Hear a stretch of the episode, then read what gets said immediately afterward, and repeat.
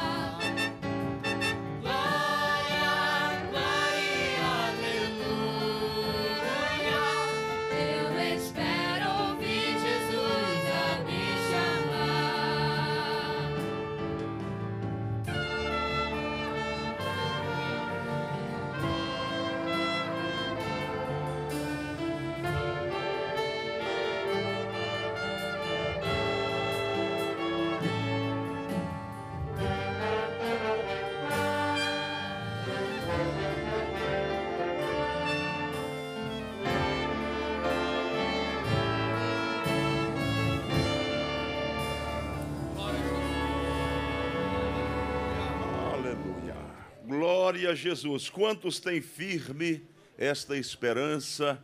Digam glória a Jesus.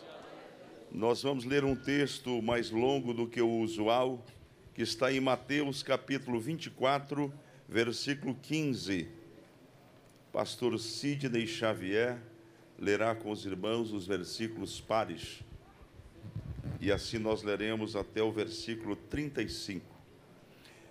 Mateus 24, versículo 15, aguardaremos até que todos tenham encontrado o texto da palavra do Senhor para formarmos um lindo coral. Muito bem. Cumprimentamos os irmãos que nos acompanham pela internet. Sejam todos muito bem-vindos ao culto de adoração, celebração e pregação da palavra de Deus. Sejam bem-vindos. Quantos já encontraram Mateus 24 e 15, digam amém. amém. Quando, pois, virdes que a abominação da desolação de que falou o profeta Daniel está no lugar santo, quem lê, que entenda.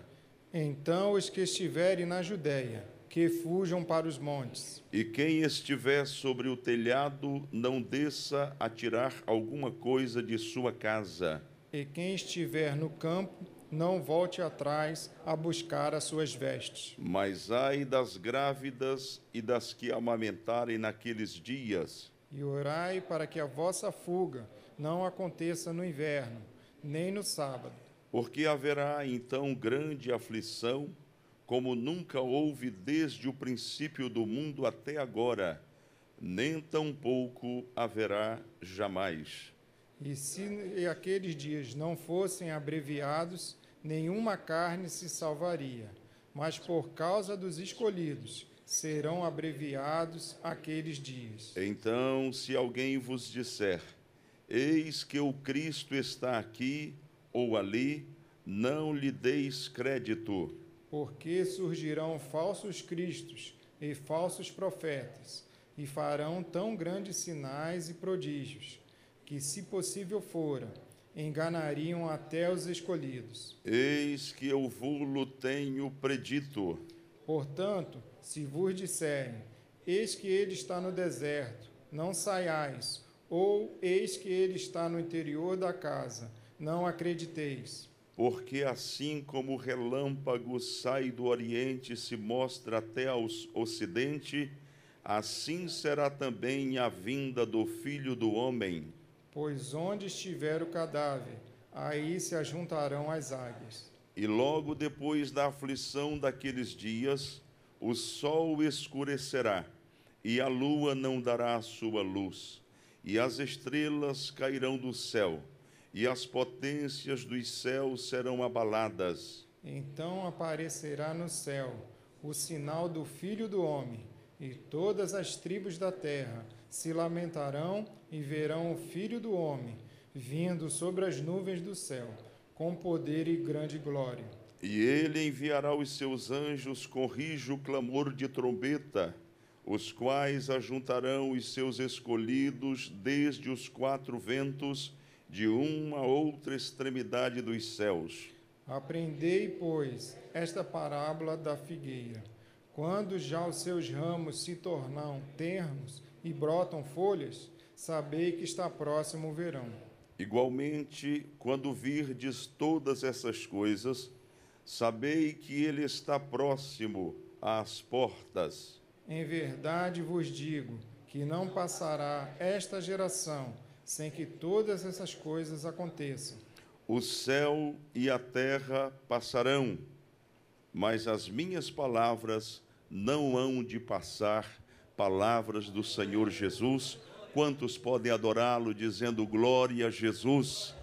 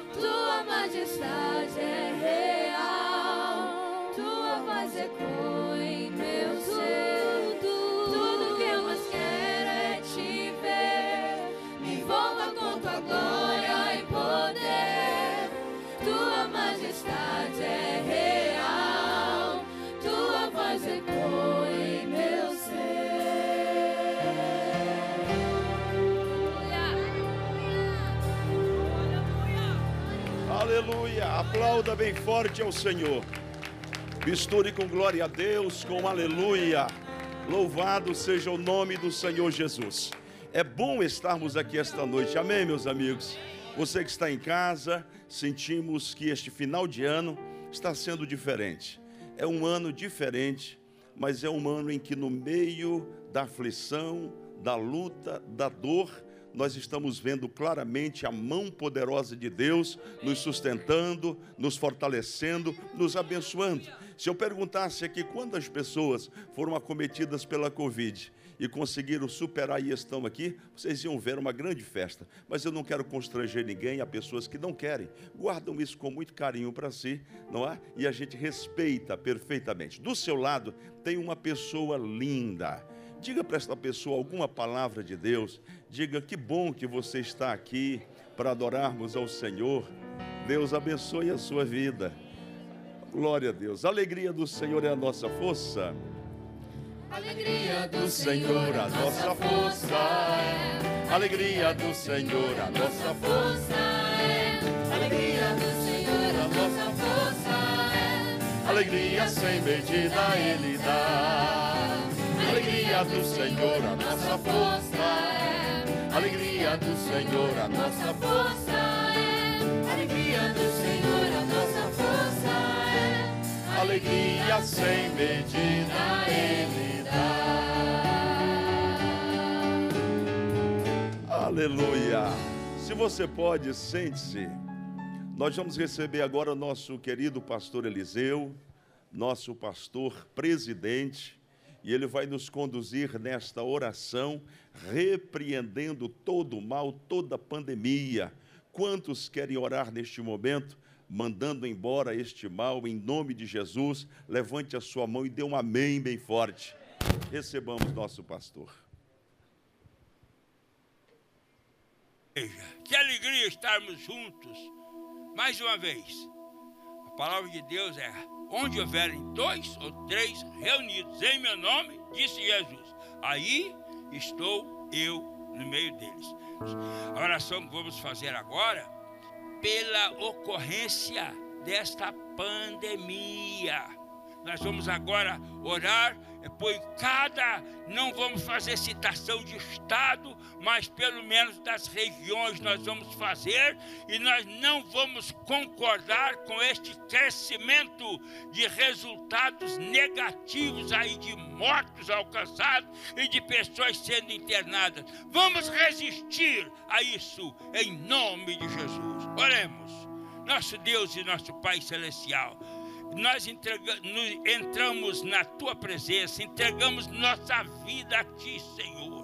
E te agradecemos porque Jesus disse: tudo que pedirdes em meu nome, eu farei, para que o Pai seja glorificado no Filho. Que nós estamos te pedindo, Senhor, é em favor dos nossos irmãos que estamos vivendo no meio deste ambiente, principalmente em alguns estados, algumas cidades, mas nós resistimos porque a palavra de Deus resistir ao diabo e ele fugirá de vós. Eu ordeno em nome de Jesus Cristo que este espírito de pandemia, este espírito de coronavírus está repreendido e eu ordeno em nome de Jesus, sai do meio do povo brasileiro, sai do meio do povo de Deus, vai embora em nome de Jesus. Nosso Brasil é um Brasil bastante fortalecido pela igreja evangélica, por pessoas que amam a Jesus, pessoas que servem ao Senhor, e nós resistimos a este mal, e ele vai sair mesmo em nome de Jesus. Você que está lá no Nordeste, você que está no Norte, você que está no Sudeste, no Centro-Oeste, no Sul, onde for, receba o toque da mão de Jesus, fique curado. Você ainda não foi atingido por este mal, resista, assuma o seu lugar de vencedor. Em todas estas coisas, somos mais do que vencedores por aquele que nos amou. Receba agora o toque, o toque da mão poderosa de Jesus agora. Receba neste momento, receba a cura agora, em nome de Jesus em nome de Jesus. Amém.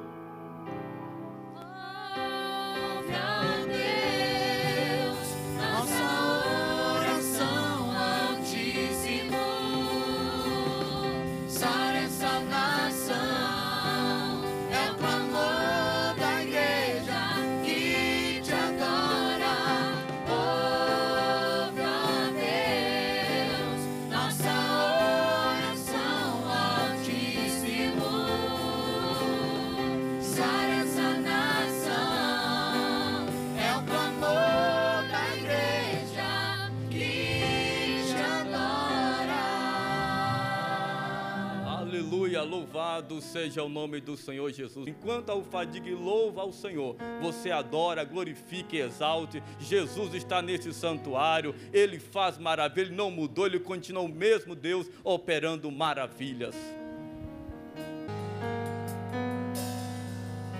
Já na alva luz do dia raiar, lá estava a cena que me impressionou.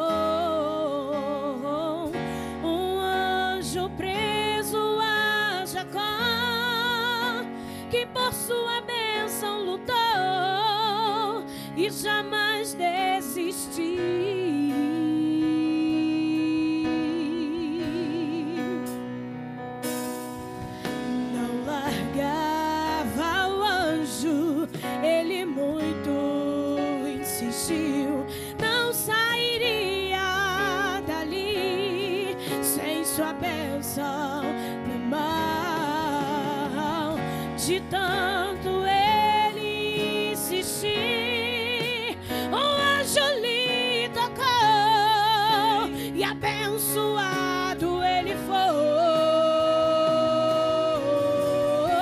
Preciso de uma bênção, não vou desistir.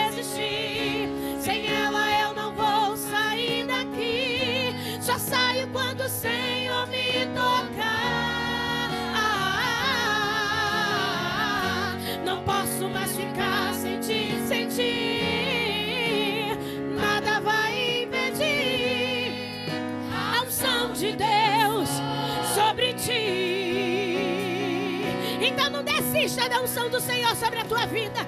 Glorifica o nome dele neste lugar. Aleluia! Louvado seja o nome do Senhor.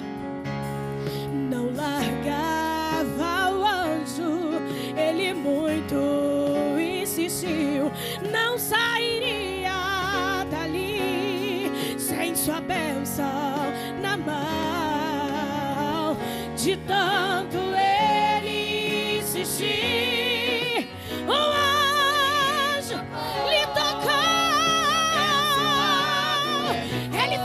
tocado naquele momento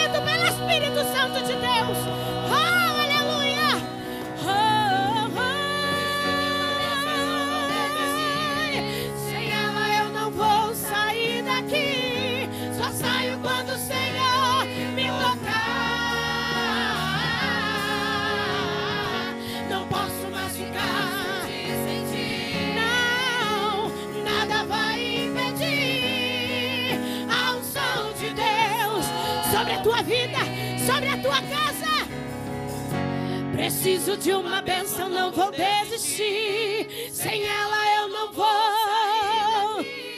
Só saio quando o Senhor me tocar.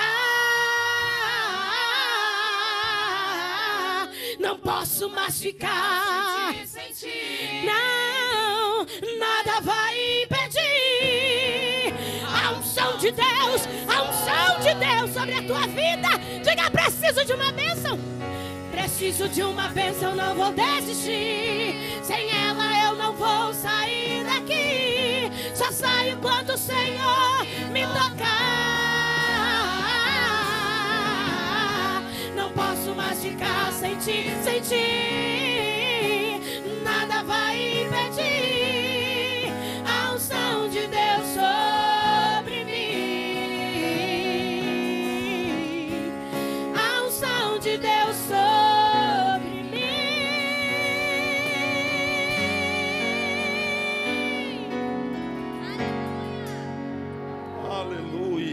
Você pode aplaudir ao Senhor, exaltar o nome bendito de Jesus.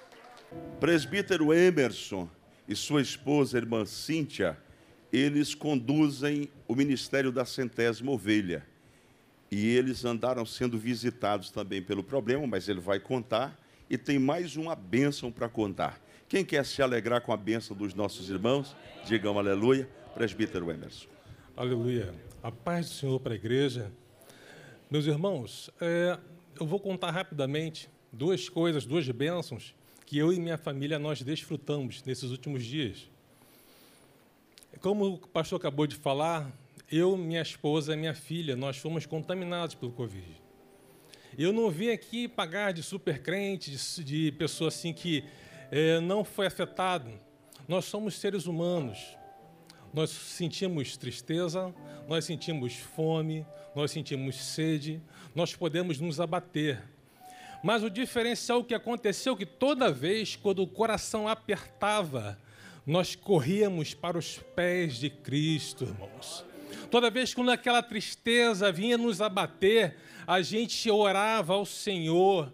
Eu quero te, incentivar a orar, buscar ao Senhor, porque se você se entregar, se você se abater, você pode perecer. Não permita que isso venha acontecer. Aqui na nossa igreja tem, temos oração capitaneada pelo pastor Marcos, às 4h59, às 11h59, 23h59.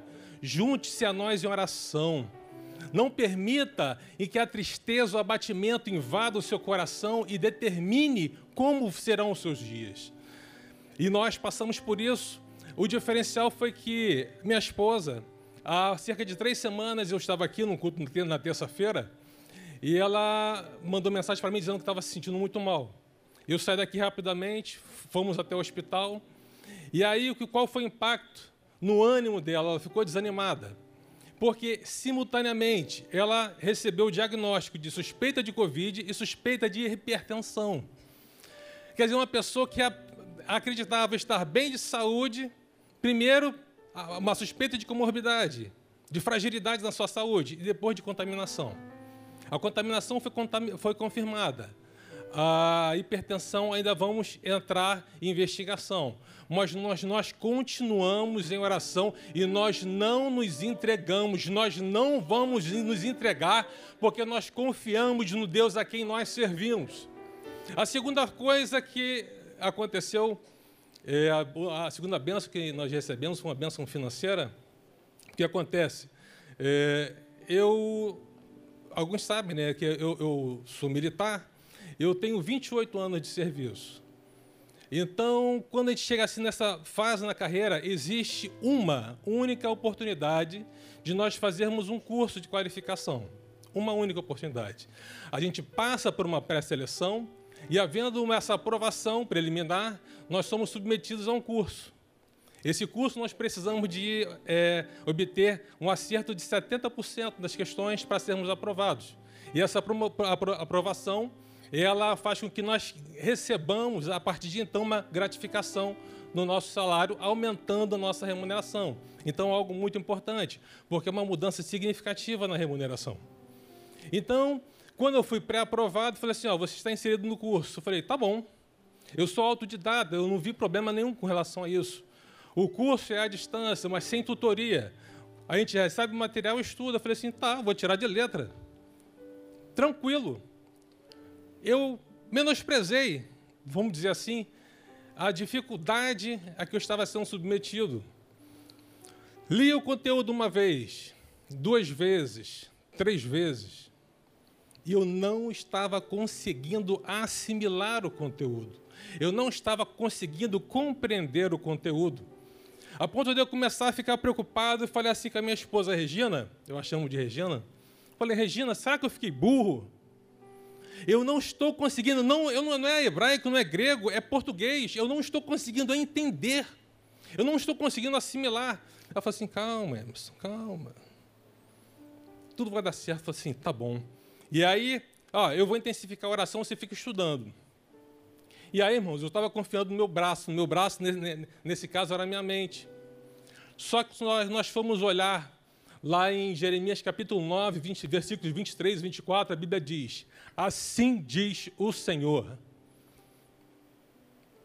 Não se glorie o sábio na sua sabedoria, nem se glorie o forte na sua força, não se glorie o rico nas suas riquezas, mas o que se gloriar, glorie-se nisso, em me conhecer e saber que eu sou o Senhor, que faço beneficência, juízo e justiça na terra porque dessas coisas eu me agrado, diz o Senhor. Então eu me submeti ao Senhor. Eu simplesmente me dedicava, irmãos, tinha dia, eu cheguei até a falar para o pastor uma vez, falei, pastor, já teve dia de eu estudar de 5 e meia da manhã, eu falei 5 e meia da manhã, não é da tarde não, de 5 e meia da manhã às 10 da noite. Então não era ausência de dedicação. Era uma. É, é como se Deus fosse assim: é, você está se achando muito? Não fique assim. Eu não estou querendo dizer, irmãos, que nós devemos ter é, baixa autoestima. Eu não estou dizendo que nós devemos ter falta de autoconfiança. Tanta, a- tanto a autoestima quanto a autoconfiança são importantes, mas elas precisam ter uma medida adequada. Porque se nós extrapolarmos, nós poderemos ser prepotentes. E isso pode causar um dano, inclusive no nosso caráter. E Deus, pela sua, pelo seu amor, pela sua misericórdia, não permitiu que isso viesse a acontecer. Me submeti ao Senhor. Toda vez que eu orava, eu falei, Senhor, apresentava na minha mente, Senhor, dá-me entendimento, dá-me esclarecimento, faça com que eu assimile, faça com que eu entenda, faça com que eu, com que eu memorize. Eu baixei a bola. E eu passei, então, a conseguir assimilar, conseguir entender, conseguir aprender, conseguir memorizar. Aí você pode dizer, ah, então, você aprendeu o conteúdo, passou na prova. Não foi assim. Pouco depois, eu comecei a ter dificuldade novamente. Quando eu estudava, eu sentia uma turbulência na minha mente, uma confusão estranha na minha mente. Aí eu falei assim, até com minha esposa, eu falei assim, Regina, olha só, parece que está havendo uma resistência espiritual com relação a isso, eu não estou entendendo o que está acontecendo, mas essa confusão está uma confusão estranha, era uma suspeita. Aí eu falei assim, vamos continuar a oração. Até que algumas semanas depois, eu passei a ter convicção dessa oposição. No dia eu estava estudando, e aí na sala da minha casa, eu senti como um par de mãos apertasse o meu pescoço e começaram a me sufocar. Eu fiquei espantado com aquilo, mas eu reagi. Falei assim, em nome de Jesus eu te repreendo, sai agora. Irmãos, quando o diabo vier te afrontar, você não pode baixar a cabeça, você não pode se co- esconder debaixo da cama, você não pode se, começar a chorar, não. Em frente. Sabe por quê? Porque nós servimos a um Deus que é aquele que acalma a tempestade, é aquele que sustenta, protege o seu povo no meio do deserto. Deus é aquele que quebra o arco e corta a lança, queima os carros no fogo. Ele desfaz todas as estratégias de Satanás contra nós, mas nós precisamos nos posicionar, irmãos. Precisamos nos posicionar. Para encerrar, pela graça de Deus, e eu devo é, é, é, isso ao Senhor. É, no dia da prova, no último dia 6, eu fui aprovado. É, eu precisava acertar 70% das questões, acertei 88%. Fui tranquilo, graças a Deus. E essa bênção financeira eu vou até oferecer ao Senhor aqui como a primeira remuneração que vou ter no mês que vem, mas eu já vou entregar como uma oferta de gratidão ao Senhor, como uma oferta de consagração ao Senhor, por reconhecimento à bênção do Senhor na minha vida. Deus abençoe a igreja em nome de Jesus.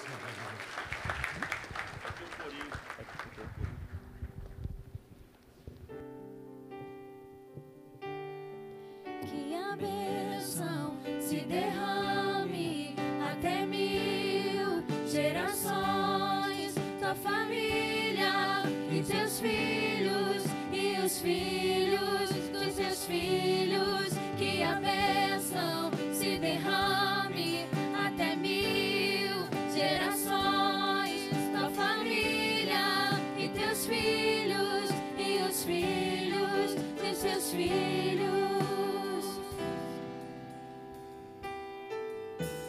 Louvado seja o nome do Senhor Jesus. Se faz presente às irmãs Esté e irmã, irmã Maria, tia do Pedro. Estão aí? Maravilha, sejam muito bem-vindas. Louvado seja o nome do Senhor. Nesse momento, querido, iremos servir ao Senhor Jesus com nossos dízimos e ofertas. O maestro Leonardo e a Carol, juntamente com a orquestra, se preparam para logo em seguida louvar ao Senhor. Gálatas capítulo 6, versículo 7, parte B, diz assim: Porque tudo que o homem semear, isso também ceifará. Versículo 9, parte B, diz: Pois a seu tempo ceifaremos. Queridos, aqui é uma lei que Deus estabeleceu, que é a lei da semeadura.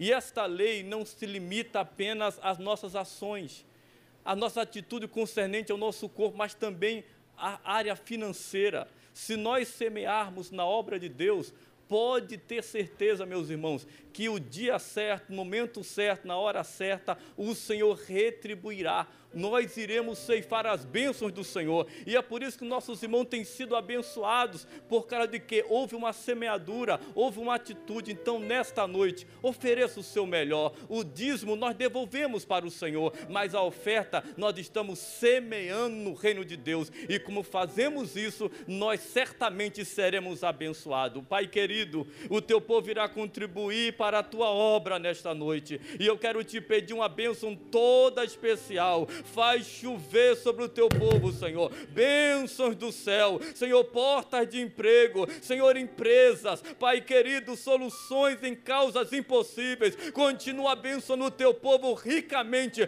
poderosamente e que nenhum mal venha suceder aos teus filhos e à área financeira dos teus filhos, pelo poder do nome do Senhor Jesus. E a igreja reunida diz. Grande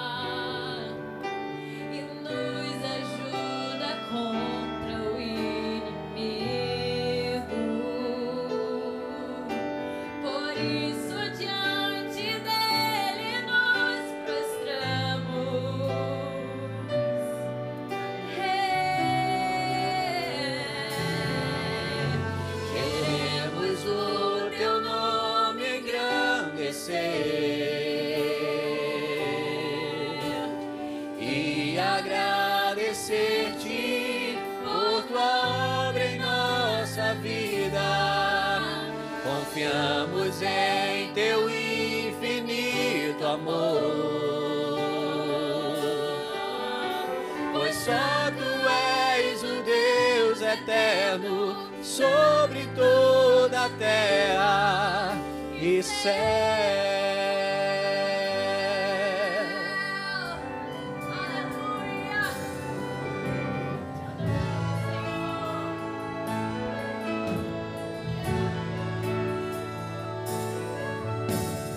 Grande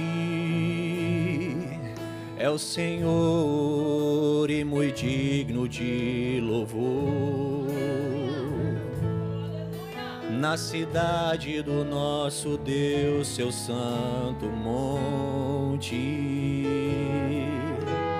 Alegria de toda a terra toda a terra. Grande o Senhor em quem nós temos a vitória, que nos ajuda contra o inimigo. Por isso, diante dele nos prostramos. Oh, queremos o teu nome engrandecer e agradecer-te por tua obra em nossa vida. Confiamos em teu infinito amor, pois só tu és o Deus eterno sobre toda a terra e céu.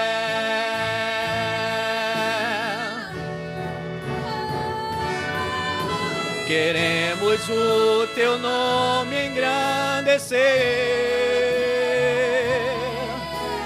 e agradecer-te por tua obra em nossa vida. Confiamos em teu infinito amor. Pois só tu és o Deus eterno sobre toda a terra e céus.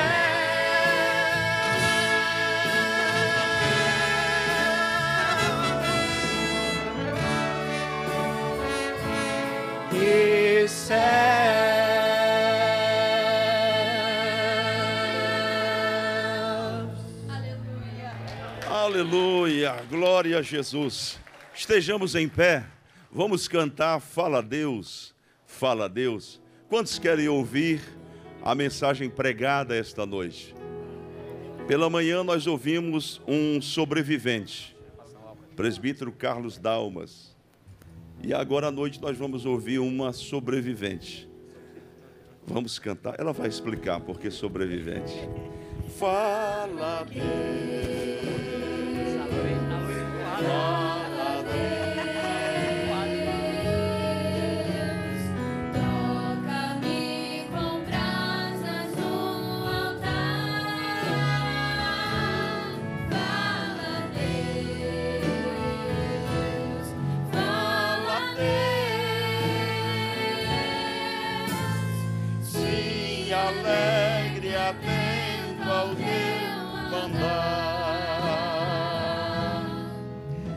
Estenda as mãos para cá. Diga, irmã Ana Paula, Deus seja com a irmã. Deus seja conosco. Aleluia. Como é bom estar na casa do Senhor. Pastor Marcos eh, falou que eu, como sobrevivente, porque eu também fui visitado pelo Covid, né? E, irmãos, é um negócio enjoado, bota enjoado nisso. Eu fiquei sozinha, minha mãe tem 80 anos, já teve Covid, queria vir cuidar de mim, mas eu não podia permitir. Meus filhos também, mas eu também não pude permitir. E, então, eu enfrentei a doença sozinha, e sozinha não, o Espírito Santo do Senhor esteve comigo todo esse tempo. Mas eu louvo ao Senhor, eu fui eh, muito acessada pelos amados dessa igreja, muitos fizeram contato comigo, uma rede de afeto muito grande, e eu louvo ao Senhor por essa comunidade de fé e de amor que é a nossa igreja. Deus abençoe a todos. Nós louvamos ao Senhor por essa oportunidade. É mais um desafio. Né? Eu recebo essa oportunidade com temor e tremor. Eu não sei se tem mais tremor ou se mais temor aqui, mas tem as duas coisas em abundância aqui. Quero louvar a Deus pela vida do pastor Marcos, que tem criado uma cadeia de generosidade neste púlpito. Este ano de 2020 foi o ano das oportunidades e das generosidades. E essa generosidade foi personificada na vida do pastor Marcos Filho. Deus lhe abençoe, pastor.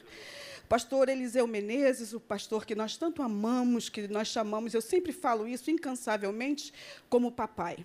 Meu pai já faleceu e eu adotei afetivamente o pastor Eliseu, não só como meu pastor, mas como meu pai. E eu louvo a Deus pela vida dele, missionária Cime, que ligou para mim, cantou um hino tão lindo no microfone, e eu, fragilizada pela doença, chorei tanto e eu amo tanto a Cime. Deus te abençoe, Cime, missionária Cime, pela sua sensibilidade. E os demais irmãos que oraram, que ligaram para mim, e eu não queria falar porque estava mal, e o pessoal ficou ali, e eu falei, Jesus, que benção. Glória a Deus. Vamos abrir a Bíblia? Livro de Êxodo. Hoje eu vim com vontade de falar, hein, pastor Marco, mas eu prometo que eu não vou falar muito. é uma promessa. Êxodo, o capítulo de número 2, nós vamos ler apenas alguns versículos. Êxodo, capítulo de número. É o segundo livro da Bíblia. Êxodo, capítulo de número 2.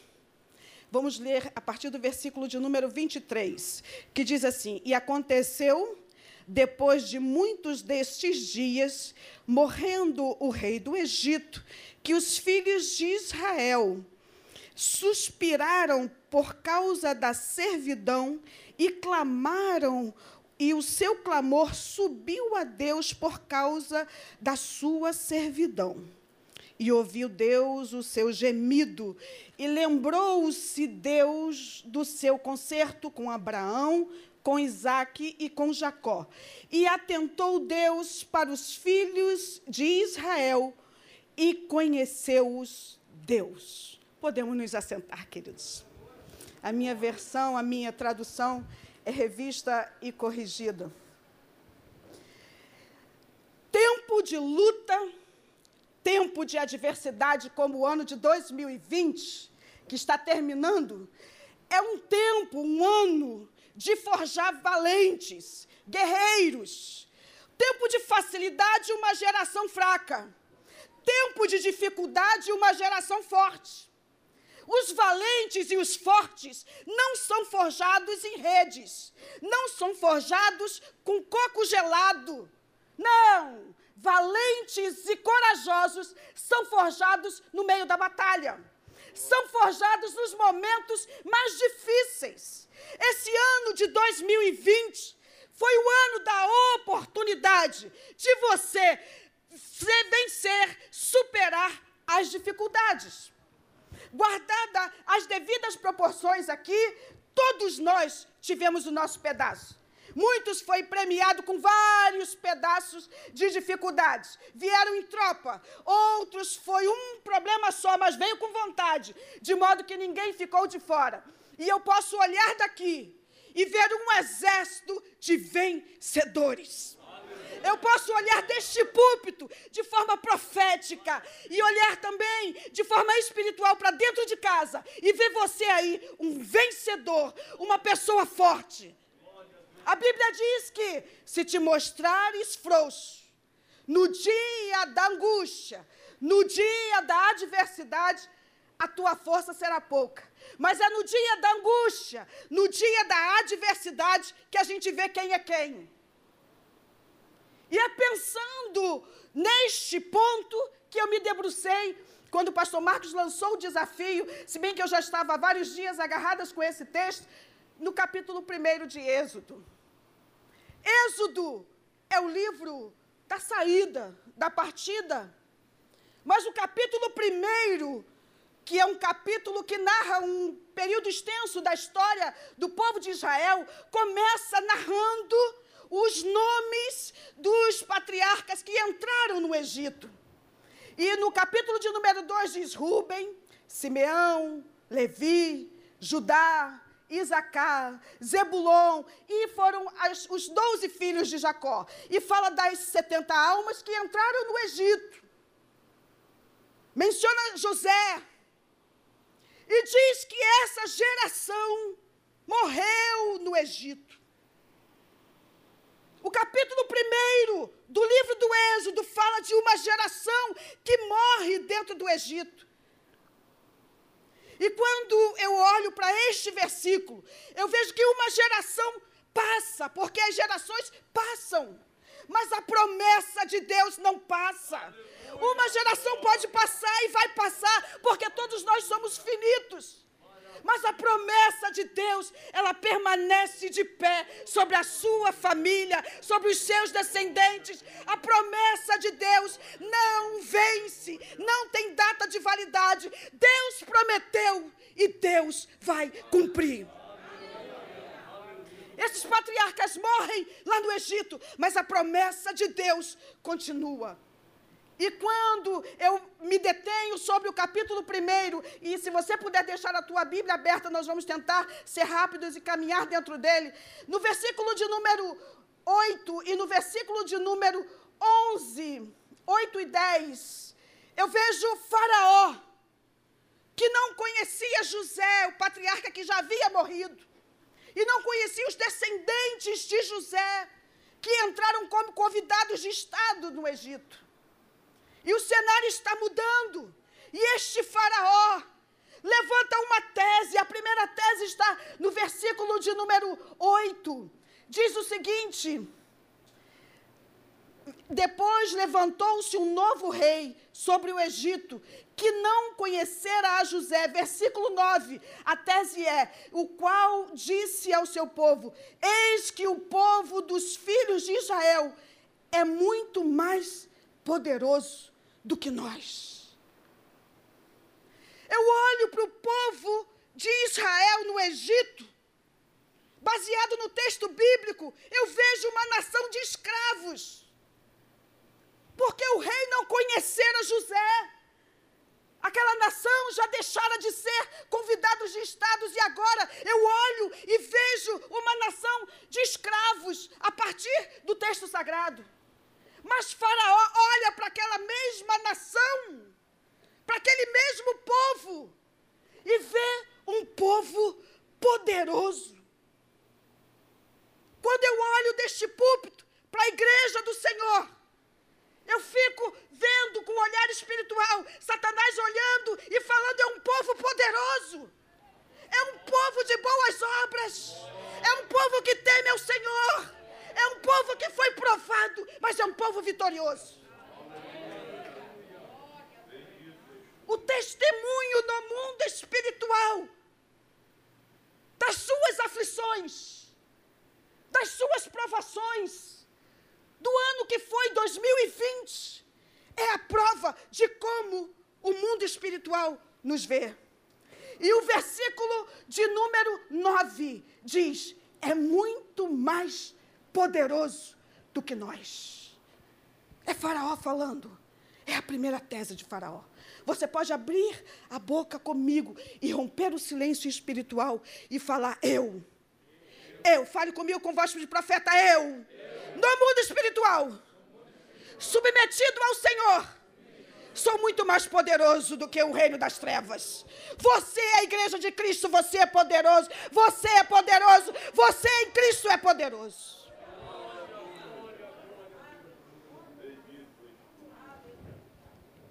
A segunda tese está no versículo de número 10, a parte final, que diz assim: vai que eles se multiplicaram muito e aconteça que, vindo uma guerra, ele também se ajunte com os nossos inimigos e pelejem contra nós e suba da terra. Eu continuo olhando para a nação de Israel dentro do Egito e continuo vendo uma nação de escravos. Eu continuo olhando para a nação do Egito a partir da Bíblia e vendo um povo cativo. Mas Faraó olhava e via outra coisa. Pelo olhar espiritual, você se olha e fala: Eu sou muito pequeno, eu sou incapaz. Quem sou eu para que Fulano arme tão grande conspiração ou que tamanha luta se levante contra mim? Se você se sente assim, bem-vindo ao clube, você não está sozinho. No ano que forja valentes e guerreiros, a sensação é de impotência, de incapacidade, de pequenez, de insuficiência. E nós somos pequenos. A nossa humanidade não nos deixa esquecer dessa pequenez. Basta um vírus invisível, microscópico, entra no nosso sistema e sistematicamente ataca tudo. E a gente deita e fica fazendo planos para a morte. Tal é a nossa limitação. E um vírus que nos afasta dos demais, com saúde ou sem saúde, nós não podemos traçar, ter contato físico com as pessoas que nós mais amamos, inclusive, porque queremos protegê-los. É a nossa humanidade, fala comigo, humano. Fale comigo, humano. Não tem super-herói aqui, somos todos humanos. Somos todos com sentimento de incapazes. E é este sentimento de impotência e de incapacidade que nos conduz até o pé da cruz. Porque o Êxodo fala exatamente da libertação que aponta para Jesus, que da cruz do Calvário nos libertou. E este sentimento de impotência, de incapacidade, de insuficiência nos atrai até a cruz de Cristo nos faz aproximarmos de Deus. Mas o mundo espiritual está dizendo eles são muito grandes. Eles são poderosos. Eles são grandes. Eles são poderosos. São tão grandes quando se ajoelham, são tão grandes quando clamam, são tão grandes quando choram, são tão grandes quando sofrem. Que inclusive, no meio dessa adversidade, Quanto mais a gente bate, mais eles crescem. E ainda contam testemunhos em público no meio da comunidade. Irmãos, Eu tenho tanto testemunho para contar no ano de 2020 que eu tenho vergonha. Porque você vai achar que eu sou mimada de Deus. E eu vou ser obrigada a dizer que Deus me dá uns apertos bons, mas também me dá umas mimadas boas. Mas eu não vou fazer gol contra, não vou contar para você os meus, meus apertos de parafuso. Mas também não vou te contar as mimadas que Deus me dá, como Deus me mima para você não ficar com inveja de mim. Meu amigo Barroso, Deus abençoe. Amada Roberta.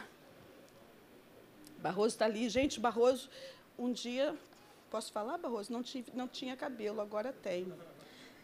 Deus é tão maravilhoso que até o milagre do cabelo. ah, só para descontrair aqui o nervoso, mas já vou começar a terminar. Então, duas teses o inimigo levanta eles são poderosos e vão se organizar contra nós. A igreja está organizada contra o mundo espiritual do mal. A igreja está organizada. Não se afaste, não se afaste, não se afaste desse exército. Pastor Marcos tem capitaneado. Gostei do capitaneado, pastor Marcos. O nosso irmão, que deve ser capitão, usou esta palavra. Pastor Marcos tem capitaneado momentos de oração. Deus tem levantado pastor Marcos de madrugada, meia-noite, meio-dia, todos os horários, para ninguém ficar fora. Irmãos, eu sei que é chato, mas repita comigo para romper o silêncio espiritual. Eu não posso ficar fora. Você de casa que ouve agora e que vai ouvir depois, repita, rompa o silêncio do mundo espiritual. Eu não posso ficar fora. A gente acostuma ficar em casa, a gente acostuma com a solidão, a gente acostuma com o sofá, a gente acostuma com medo, a gente acostuma com pânico. Tem gente que acostuma com a dor na coluna, deita no cantinho, no buraquinho da cama e fala: Minha dor, assume a dor para ele. Está repreendido em nome de Jesus. Você não vai se acostumar com essa situação. Você não pode ficar de fora. Fale para o crente do teu lado: você não pode ficar de fora ainda mais poderoso do jeito que você é. Quando você está no grupo, você é forte. Quando você está sozinho, você é fraco. No grupo, nós somos fortes. A comunidade de fé. Tudo que o inimigo quer é uma ovelha desgarrada, mas você, em nome de Jesus, não vai ficar desgarrado. Todo desânimo, toda preguiça espiritual, todo abatimento, toda luta mental está repreendido da tua vida na autoridade do nome de Jesus. Na autoridade do nome de Jesus.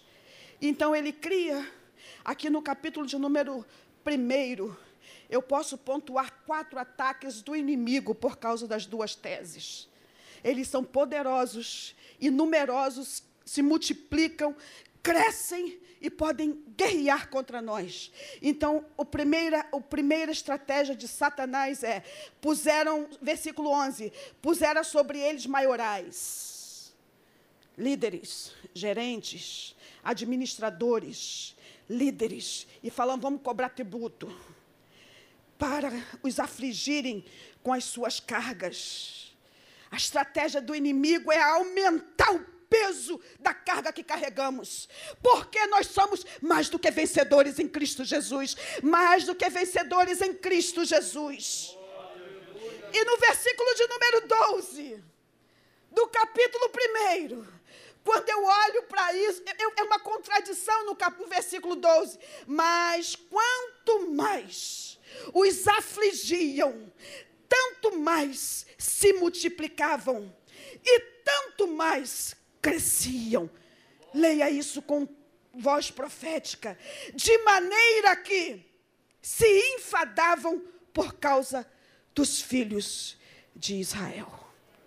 Há uma contradição nesse versículo, mas a Bíblia não erra.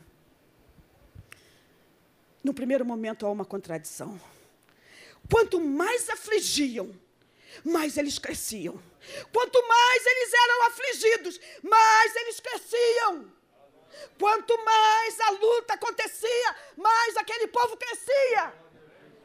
Porque o gente para crescer na adversidade é crente, é servo do Senhor, é um povo poderoso como é a igreja de Cristo. Até o crente mais fraquinho aqui é muito poderoso. Mas a contradição está aqui no final do versículo. E os egípcios se enfadavam por causa dos filhos de Israel. Os filhos de Israel eram afligidos e os egípcios que ficavam cansados.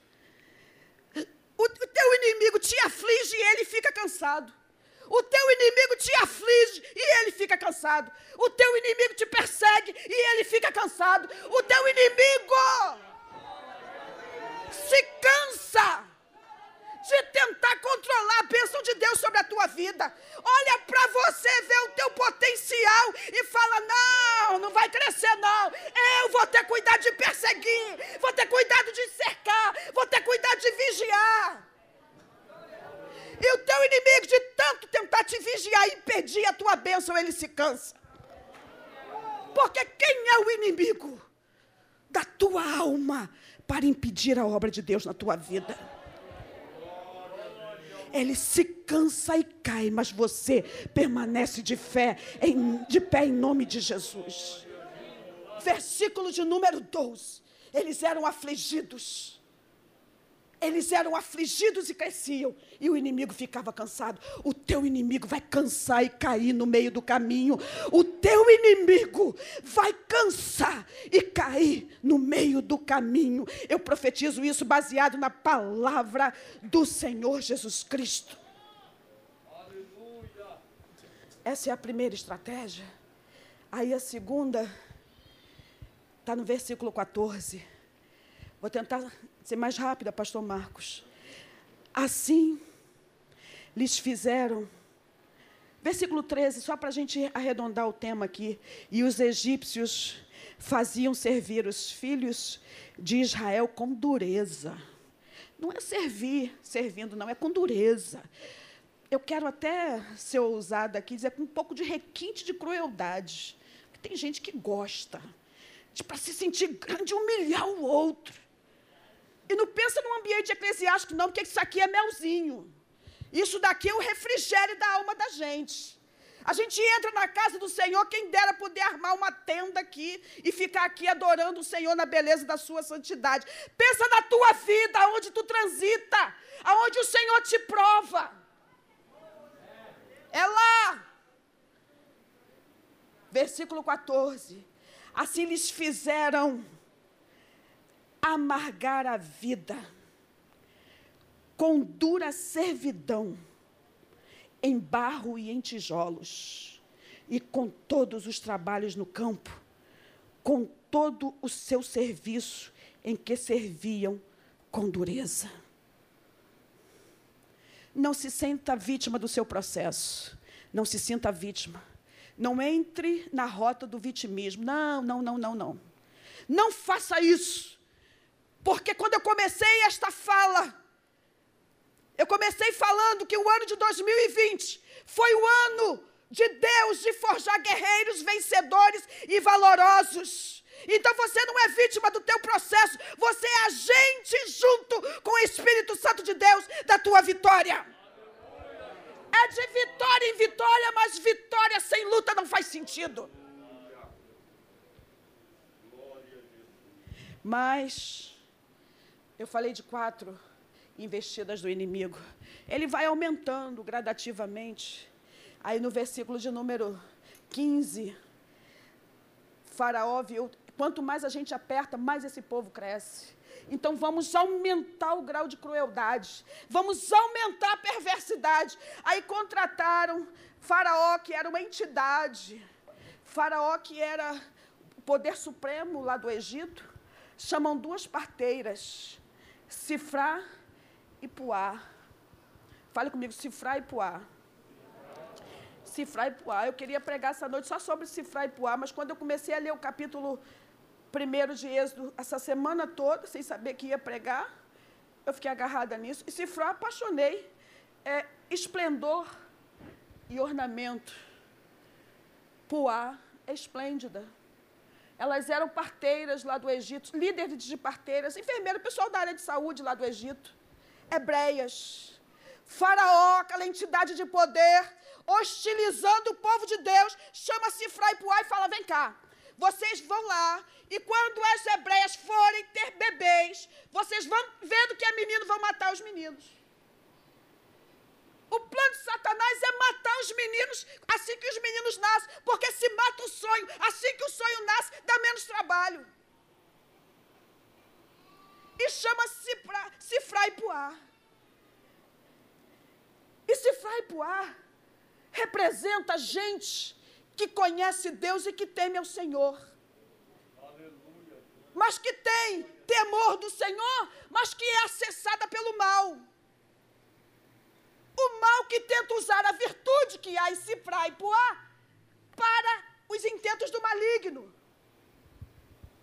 Sabe aquilo que é bênção na tua vida? Sabe aquilo que Deus chama como virtude na tua vida?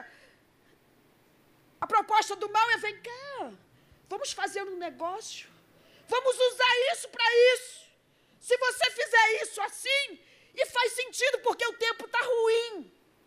Está ruim para o inferno, mas para você que é guerreiro, vitorioso do Senhor, povo valente, povo grande, não precisa fazer negócio com Faraó. Não precisa fazer negócio com Faraó. Gênesis, o capítulo de número 3, versículo 1, na linguagem de hoje, diz assim: A serpente era mais esperta de todas as animárias. Mais esperta. Na linguagem corrigida, diz a mais astuta. E quando você vai procurar no dicionário astúcia, você tem no sentido negativo e no sentido positivo. No sentido positivo, é a pessoa capaz de articular, de resolver situações, uma pessoa esperta. Aí Satanás chega e faz uma proposta, você é muito inteligente. Você, inclusive, é uma pessoa de influência. Afinal de contas, é líder das parteiras do Egito. Inclusive, é chamada no momento da dor. Eu já tive três filhos. Posso falar com propriedade aqui. Depois de Deus é o médico. Você se agarra naquele médico e agarra naquele homem e eu falo, Senhor, Jesus, guarda esse médico, ora por toda a geração do médico. Aí fala, parto normal, normal, é, é pedaço, é o castigo de Eva, vai parir com dor. Cesariana, se te dão uma anestesia, você fica acordado, te cortam, e você fica lá sem sentir as pernas, ouve o bebê chorando, as irmãs que estão aqui, que já tiveram bebê, sabem o que a gente está falando. Aí Satanás chega e fala as parteiras que chegam na hora de maior intimidade, maior fragilidade, maior necessidade da mulher. Faz aliança com aquilo que a pessoa tem de mais valoroso, que é o socorro, que é a, a, a delicadeza da confiança da outra. Vai ser você, vai lá. E aí eu fico pensando, se Faraó era poderoso, se era uma entidade, uma entidade de poder, se Frai Puá, que eram mulheres inteligentes, devia ter muito medo de Faraó. E medo é uma coisa que a gente tem com fartura. Eu posso falar que estou com o microfone na mão, então vou aproveitar e fazer logo um desabafo. Medo, a gente tem uma fila dele aqui, ó. Vem você, não, não vem junto, não, vem um de cada vez. Que eu vou fazer escolha com qual que eu vou lidar hoje. Mas entre o medo e o temor do Senhor, a gente fica com o temor do Senhor porque o princípio da sabedoria é o temor do Senhor. Tema o Senhor, mas não tenha medo do inimigo. Tema o Senhor, que pode matar o corpo e lançar a alma no inferno, mas não tenha medo de Faraó, do inimigo que chega com propostas escusas. Medo todo mundo tem, mas medo é um negócio, e eu posso falar com propriedade, é um negócio que quando vem ele chega assim, tu fica bem quietinha faz cara de valente. Porque o inimigo não pode ver o teu coração, ele não pode ler a tua mente, ele só vê as suas reações, e a sua reação tem que ser uma reação de vencedor. Faz cara de valente, crente, cara de bonito, cara de charmoso. O inimigo da tua alma não vai entender nada. Ele vai olhar e a tese dele é: ele é muito poderoso. A tese dele, ele é muito grande. E tu com medo. Tu com medo e o inimigo achando que tu é grande. Tu com medo e o inimigo achando que tu é poderoso. E aí você vê a desproporcionalidade do que você se sente e da forma como o mundo espiritual te ataca.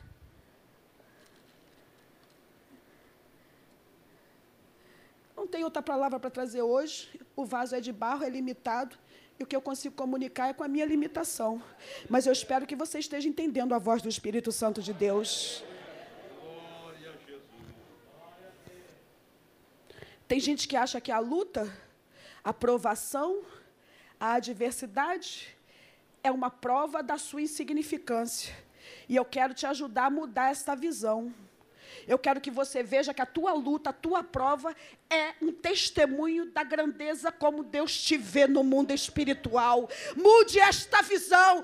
Tenha uma visão de grandeza no mundo espiritual. Deus te chamou, fez um negócio contigo. Deus te deu uma promessa e essa promessa não morre. Essa promessa não tem data de validade. A promessa de Deus está de pé.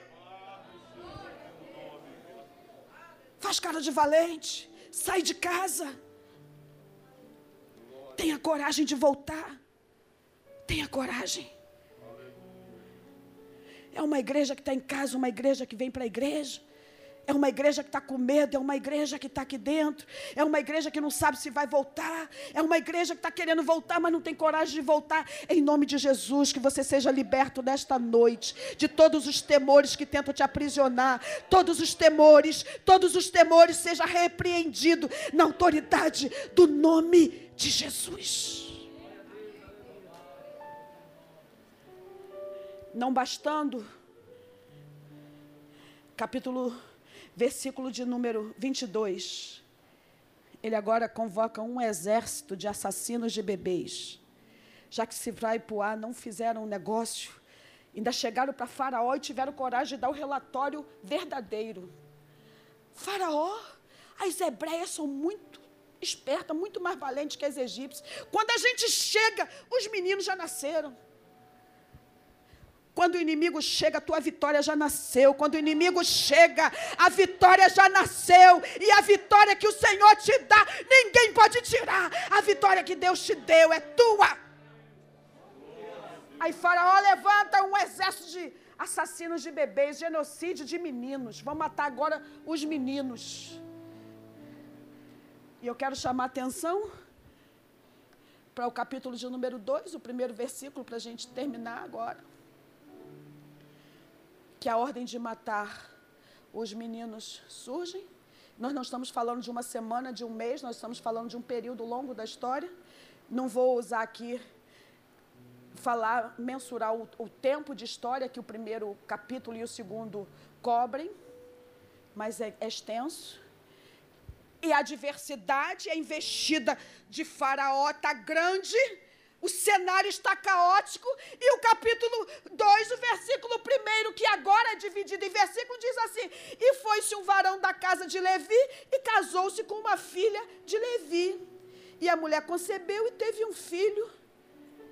E vendo que ele era formoso, escondeu até o terceiro mês. Ora, gente, o, capítulo, o versículo 1 do capítulo 2 quando eu leio, parece que não está acontecendo nada. Apesar de todas as teses do, do Faraó e de todas as investidas de Faraó, um rapaz está casando com uma moça que está formando uma família, que está tendo filhos. Foi o que o profeta Jeremias profetiza para o povo quando entra no cativeiro babilônico: casem, tenham filhos, plantem árvores, construam casa. É no meio da adversidade que você vai sonhar, vai dar os seus filhos em casamento, vai casar, vai ter filhos, vai fazer planos. Fale comigo a vida. Continua. Fale com voz de profeta, a vida continua. Eu tenho que levantar amanhã, segunda-feira, eu tenho que fazer as coisas.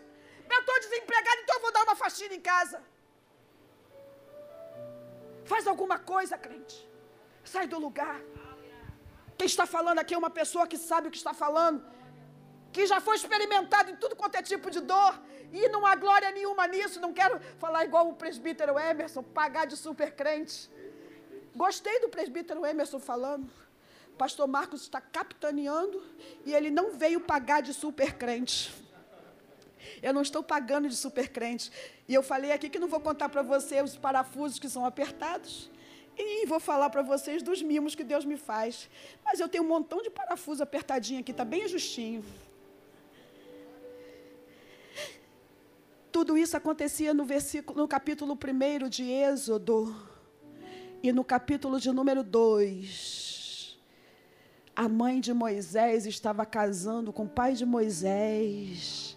Estava tendo Miriam, estava tendo Arão para o bebê Moisés nascer depois, para o libertador que ia libertar o povo, porque a história está acontecendo, o tempo não está parado. Você pode ter a sensação que as coisas pararam, mas eu quero te dizer que a tua história está nas mãos de Deus, a tua história continua, as promessas de Deus na tua vida continuam, nada está parado, nada está perdido.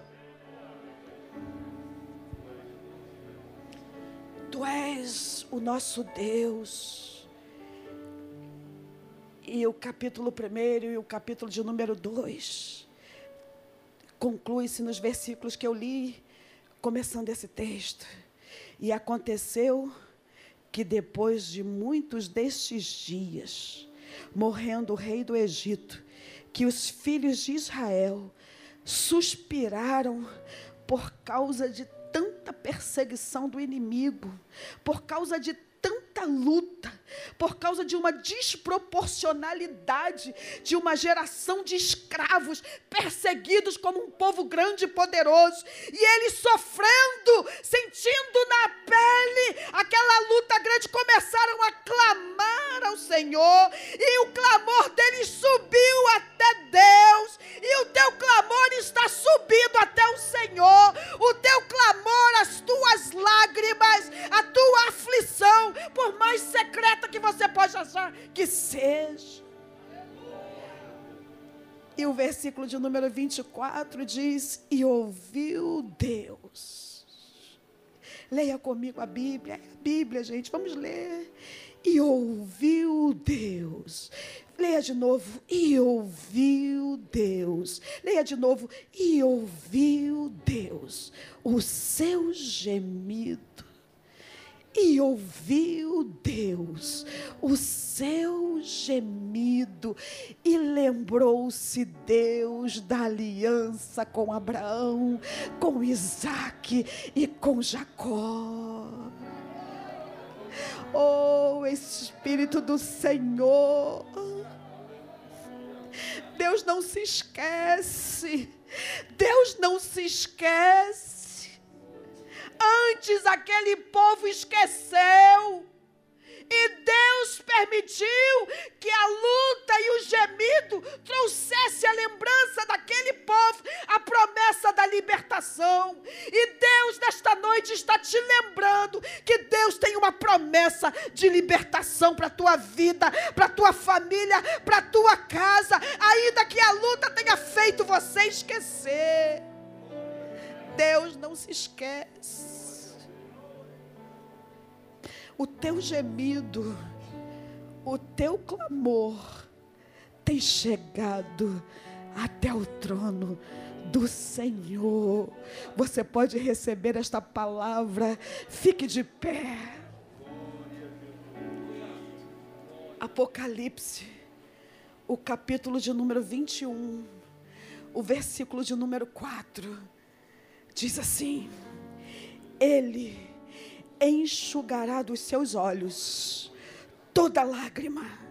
Não haverá mais morte, nem tristeza, nem choro, nem dor, pois a antiga ordem já passou. Eis que o Senhor limpará dos nossos olhos toda lágrima. Que Deus te abençoe nesta noite. Se você recebeu esta palavra, você pode dar um glória a Deus por isso. O vaso é limitado, é de barro. Mas o Senhor conhece o teu coração. Você não conhece o meu coração, nem eu conheço o seu, mas o Espírito do Senhor nos conhece a todos nós. E a oportunidade está aberta para você entregar a tua vida a Jesus. Venha à frente, fazendo uma confissão pública que você se entrega a Ele nesta noite. A oportunidade está aberta. Te convido a vir à frente, fazer uma manifestação pública de entrega a Jesus, o teu libertador. Onde o vento oh, aleluia. Vem à frente como uma confissão pública que Jesus é o teu libertador. Você que está em casa também, é uma oportunidade para você entregar a tua vida a Jesus, o teu libertador. Oh, aleluia.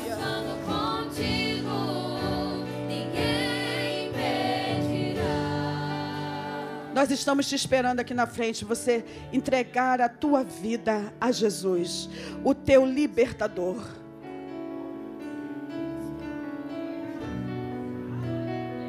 Oh, aleluia. A oportunidade está aberta para você. Nós estamos aguardando você, que esse culto foi preparado, foi organizado por Deus só por sua causa, sabia? Tudo aqui é por causa de Deus, mas Deus entregou Jesus, o seu filho, por causa de você.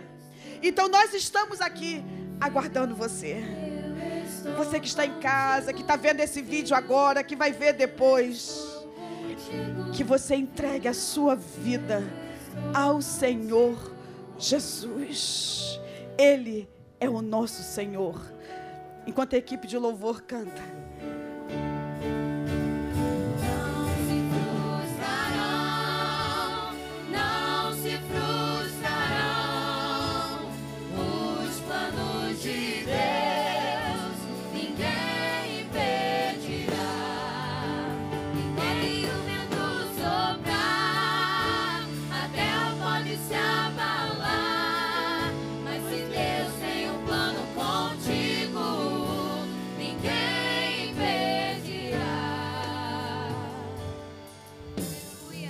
Aleluia. Quantos adoram a Deus por esta palavra do céu? Digam aleluia. Quantos querem continuar orando pela irmã Ana Paula Belato, para Deus usá-la cada vez mais? Dê um amém bem forte. Eu quero chamar aqui à frente a irmã Amanda. A irmã Amanda, esposa do maestro Leonardo. E aí, glória a Deus, eu mostro em seguida. E também ela foi visitada, irmãos, por esse probleminha. Vocês quer- querem sentar? Sente-se. Nós não vamos demorar, não saia que tem coisa boa chegando. Amém? Pode subir aqui, meu irmão, por favor. Paz do Senhor, meus irmãos. Como a irmã Ana Paula acabou de pregar, realmente, meus irmãos, Deus sabe quanto eu tenho medo é, por estar aqui. Mas a gente mostra ao nosso inimigo que a gente é valente. E eu passei pelo Covid, mas eu fui vitoriosa. Mas como eu recebi essa oportunidade, eu tenho algo para falar. Que antes de vir o, o- a quarentena, né? Na última ceia, antes da quarentena, o pastor Marcos ele tem costume de pedir para os irmãos recitarem um versículo. E na última Santa Ceia, antes da quarentena, eu falei, eu vou recitar. Mas o medo, ele tomou conta de mim e eu falei, será que eu sei esse versículo todo para falar assim? Eu acho que eu não sei, eu vou deixar para a próxima Santa Ceia. Só que a próxima Santa Ceia não veio. E eu e Deus ministrou no meu coração, falou: "Olha, filha, quando eu te mandar, tu faz na hora". E eu queria eu já recitei na, na outra Santa Ceia, mas eu queria recitá-lo novamente. Ele fica em Abacuque 3 17 que diz: Ainda que a figueira não floresça e não haja fruto na vide, o produto da oliveira minta e os campos não produzam mantimento, as ovelhas da malhada sejam arrebatadas e nos currais não haja gado. Todavia, eu me alegrarei no Senhor e exultarei no Deus da minha salvação. Então, o que eu quero te dizer, meus irmãos, esse ano não foi fácil, mas o Senhor lhe tem cuidado de ti em cada detalhe. E creia que em 2021 você vai viver o extraordinário de Deus para a tua vida. Agradeço a minha oportunidade em nome de Jesus. Aleluia. Exalte a Jesus, cante conosco. Glória a Deus.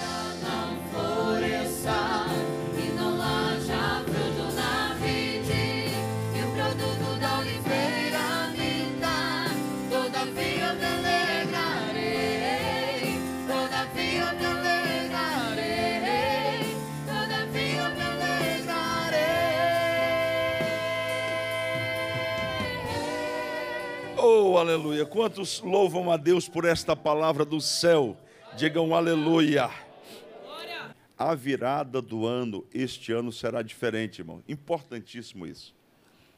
Nós teremos, será numa quinta-feira. Diga, será quinta-feira. Culto de milagres normal.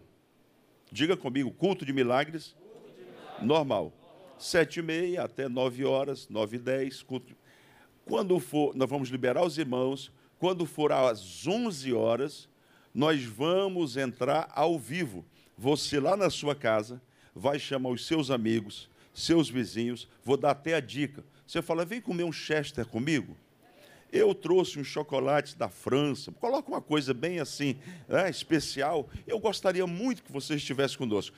11 horas você pode estar em casa? Posso. Quando o pessoal chega lá, você fala: olha, nós vamos ter que ter um momento aqui, a comida já está cheirosa, subindo aquele cheiro maravilhoso, para o pessoal não ir embora. Você fala: ó, nós vamos ter que cultuar aqui, adorar o Senhor e agradecer a Deus, porque neste ano de Covid, nós estamos de pé, estamos vivos, graças a Deus. Então, por favor, convide os seus amigos, seus parentes e na sua casa, diga na minha casa, você vai participar deste grupo. E vamos continuar lutando. Para trás, nem para tomar impulso. Para frente é que a gente anda. Pastor Vilmar orando e aproveita, ora por todos os enfermos. Vamos, levante a sua mão, por gentileza. Vamos orar, interceder pela vida dos servos do Senhor. Paizinho querido, nós te louvamos, Senhor.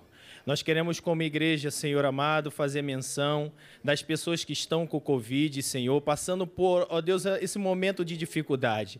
E, ó Deus, é- apresentamos a Ti a vida do Teu filho, pastor Everaldo, Senhor.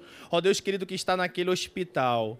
Paizinho querido, te pedimos que a Tua mão, Senhor, possa tocar nos seus pulmões, Senhor. Ó Deus, tirando todo aquele tipo, ó Deus, de problema que possa ter ocasionado no corpo do Teu filho.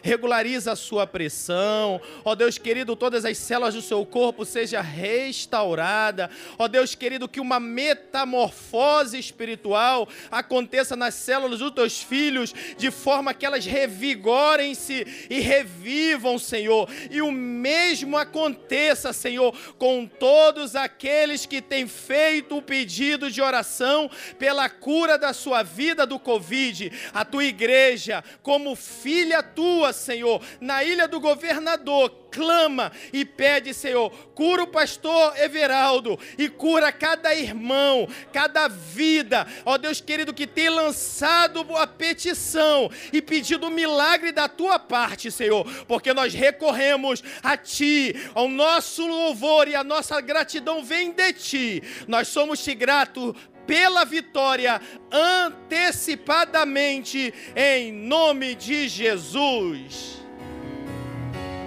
Creio